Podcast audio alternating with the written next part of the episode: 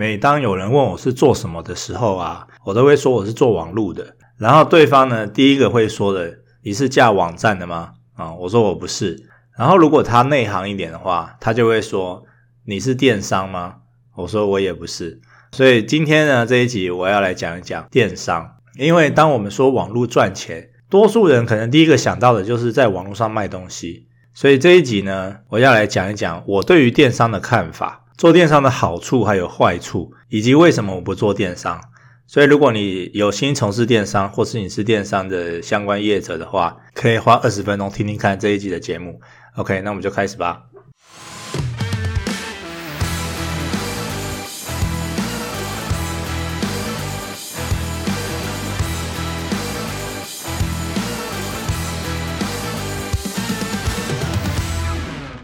我一直认为哦，电商是一条不归路。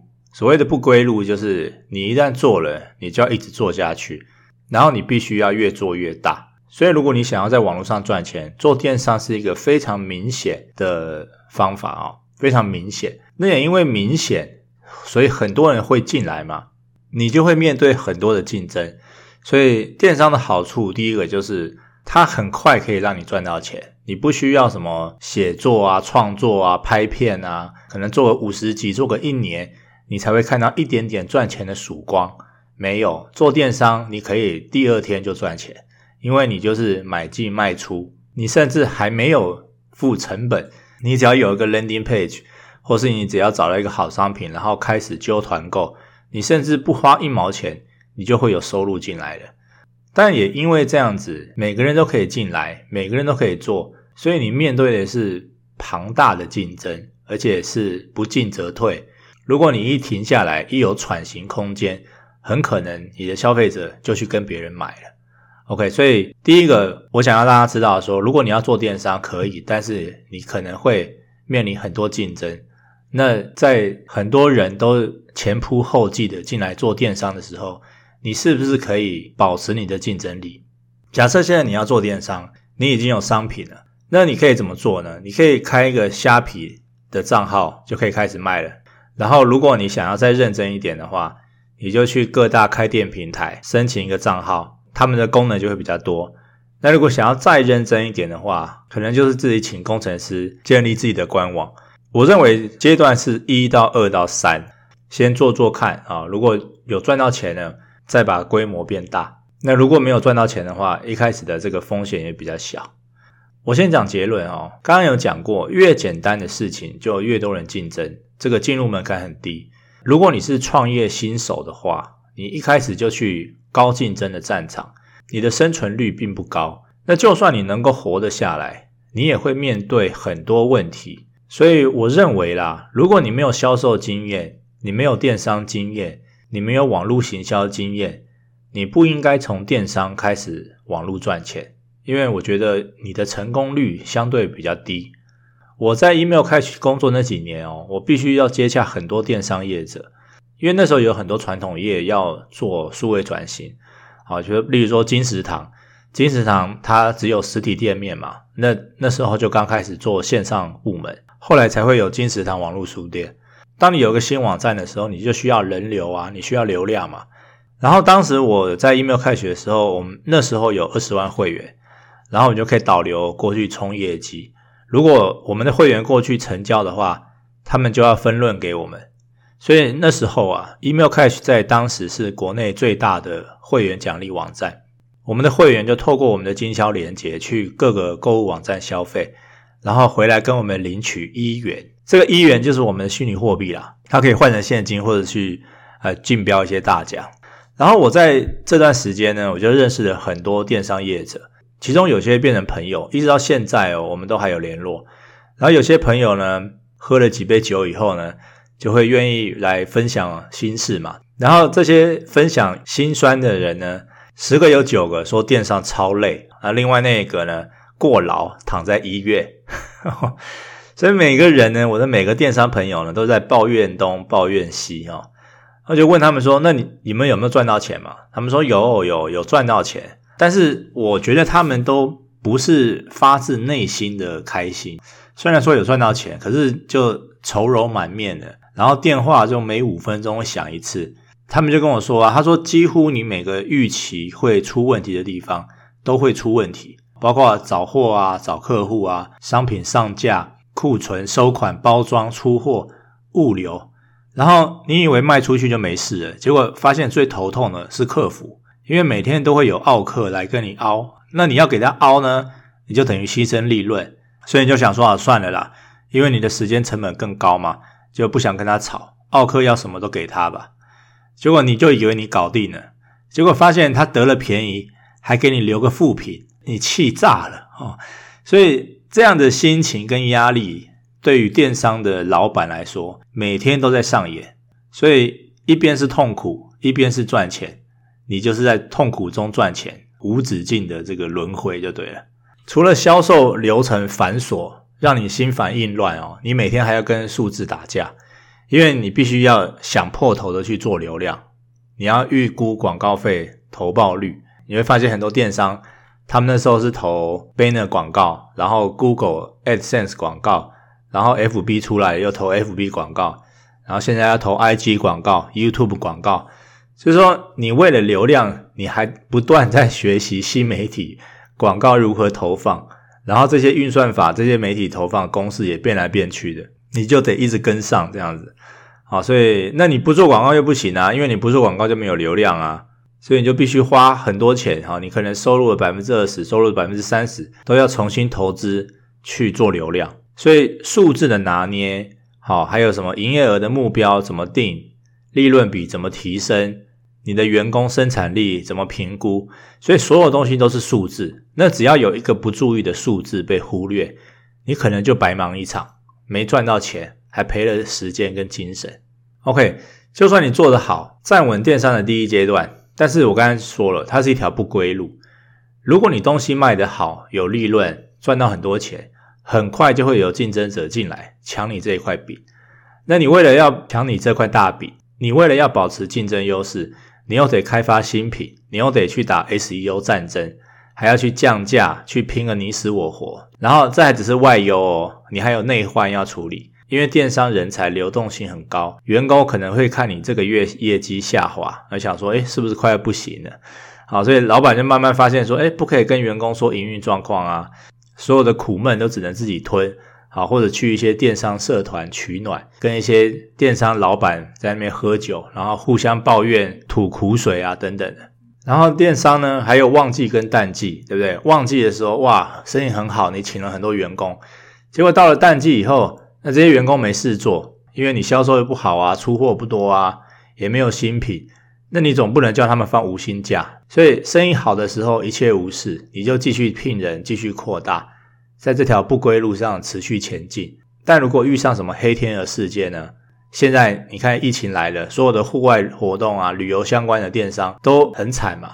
如果你不当机立断的做点改变，好，冷血无情的裁员的话，而且要快哦，不可以犹豫太久，不然的话，很可能前几年赚的钱在一次黑天鹅事件全部赔光，然后你就会开始怀疑人生，到底为谁辛苦，为谁忙？我自己是不做电商哦，因为原因很多嘛，就像我刚才说的，你没有回头路啊，你只能一直做大做大。然后慢慢失去了自由。那身为老板，这其实也不是你能够自主决定的事业，因为你可能会有很，也许你有股东、你有客户、员工、厂商逼着你走，除非你把它卖掉，那才有可能恢复自由之身。所以就看个人选择啊。我不做电商，不代表它是一个不好的方向哦，因为还是很多人做电商，而且做电商的确是可以很快赚到钱。因为在台湾，电商应该是算网络上最成熟的模式之一，对不对？他们的市场经济高达一兆元，所以如果你不做的话，其实也有点可惜，因为大部分的钱都在那边嘛。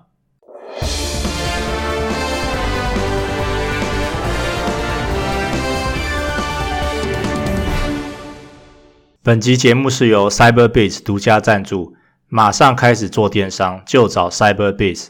C Y B E R B I Z，最快获利，最容易操作，使用最方便，功能更新最迅速，协助超过两万个企业做电商获利，还有仓库服务与线上线下全通路串接，更可以跨境卖到全世界。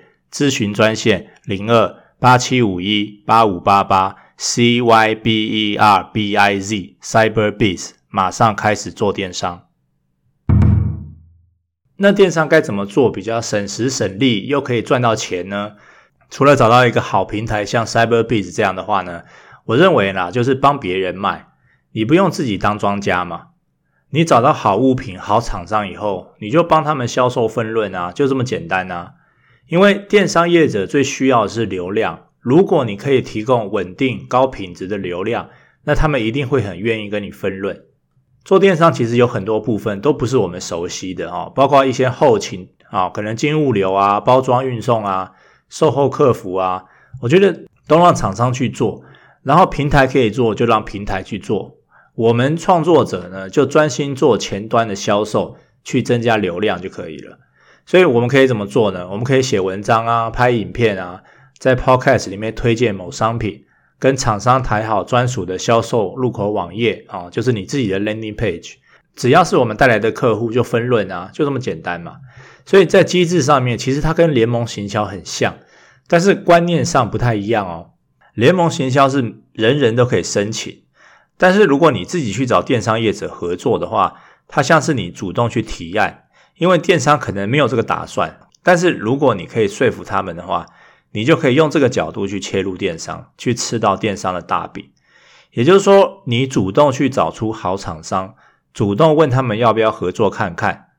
那他们为什么要跟你合作呢？你就说，因为你可以帮他们创造好内容，而且你有足够的粉丝可以带过去买，所以。电商两条路，第一条呢是自己当庄家，你就忙忙忙忙到一切上轨道以后，你去找一些网红来合作销售。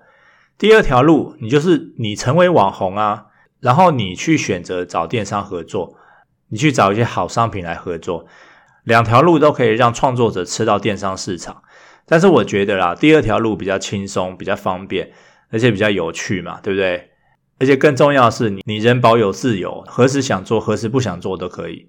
因为创作者的身份就是自由的。我不做电商的原因呢，除了无法回头以外，我认为也许是我不想要扩大我的事业体。因为做电商不可能是一人公司，我觉得最起码最起码也要五六个人的小公司吧。因为有太多东西要做的，太多工作了。那一旦有人，你就有摩擦。斗争、算计、分论 等等，但是小公司都还好啊。可是因为我刚才说了嘛，你不进则退，对不对？顺利的话呢，你可能就会来到二三十人的中型公司，你就开始建立公司制度、企业文化什么的。好，然后你就开始员工越养越多，越养越多。然后再顺利的话呢，可能有投资者想要进来，然后你就接受了一大笔钱的投资，每个月向股东报告。然后看看可不可以拼到上市。我们先不说这个股东是天使还是恶魔，或是这个过程有多累，压力有多大，我们就说你自己能赚多少钱好了。我举个最大值了，你是一个电商天才，夯不啷当的全部扣掉，真正进口袋的，一年假设有三千万好了，你努力三百六十五天哦，台风下雨不眠不休，承受如此大的精神折磨，进你口袋的三千万。那你说，如果你花这些时间去做一个 YouTuber，是不是也可以赚到三千万呢？我不知道啦。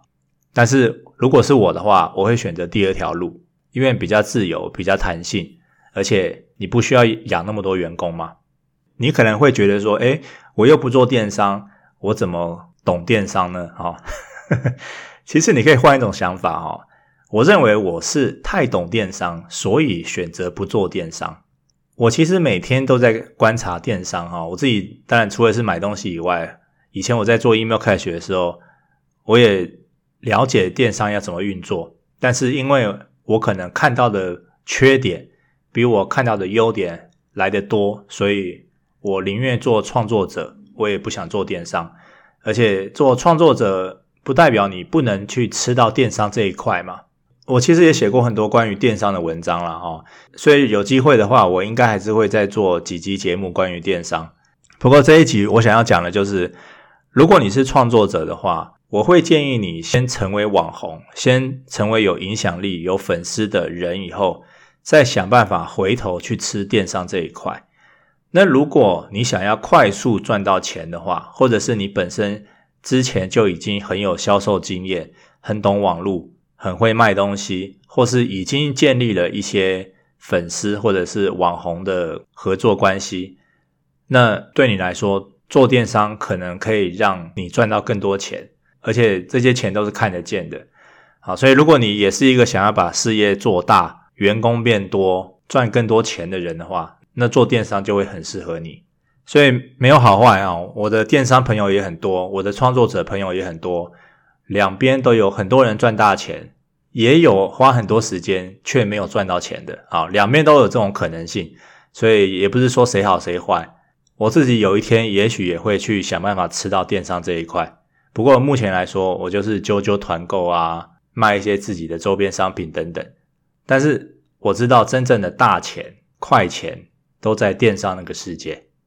在我们结束这一集之前，我其实一直都没有提到一件事情，也就是做电商最重要的一件事情。大家知道那是什么吗？没错，就是商品。就很像创作者事业，最重要的就是创作者的内容。那我认为做电商最重要的就是商品。如果你的商品独一无二，人人都需要，市场很大，没有淡旺季之分，然后你取得成本又低，就是你不做电商也就太可惜了吧，对不对？所以我看到很多工厂，他们可能是传统工厂转型，然后他们可能之前都在做代工啊，可是他们自从进入电商以后，就直接从工厂卖给消费者啊。以前是做 B to B，现在是做 B to C，也都做得很好啊。然后还有一些吃的食物也是独家口味、独家研发，然后搭上了这个电商的热潮，然后就成为我们。很多人知名的团购美食，所以我认为做电商，如果你有一个好的商品，或是你有心能够研发出一个很抢手的商品的话，或者是 CP 值很高，但是要确定有自己的一定的利润了啊，那你就可以试试看。一开始我就说了，你不用试得太大，你可以直接从虾皮卖场开始。那如果你觉得虾皮不够专业的话，那你就从 Cyberbiz 或类似的开店平台开始，然后做得好的话，你就可以再考虑要不要成立一个自己的官方网站。不过我觉得开店平台本身就已经有给你很多的功能了，所以其实他们就等于是你自己的官网了，因为收会员也是你的，还有一些额外的功能，例如说发电子报啊，做 email 行销啊，做联盟行销啊，还有帮你库存管理啊什么，所以很多。电商业者其实他都不想去处理后勤啊，他都只想要去研发商品，然后针对消费者来做。所以，我也许从一个开店平台开始，例如 Cyberbiz，会是一个很好的起点。所以，就像创作者最重要的是内容一样，电商业者最重要的就是商品。如果你觉得你的商品不够竞争力，那也许应该再回头研发商品，做一些测试。例如试吃啊、试用啊，或者请一些专家给一些意见啊，先确定你的商品是会有人要的，然后你的取得成本不会太高，你的售价是消费者可以接受的，你没有竞争者或者是很少竞争者，你商品寄送很方便，可以不用做什么客服啊，这个是最梦幻的。那我觉得客服是最头痛的。如果都具备以上条件的话，那当然要做。当然要做好，不管你现在是不是在做电商，或是以后想要做电商，都希望这一节内容可以帮助到大家。也祝各位不管卖什么都能够每天畅销，业绩长虹。OK，拜拜。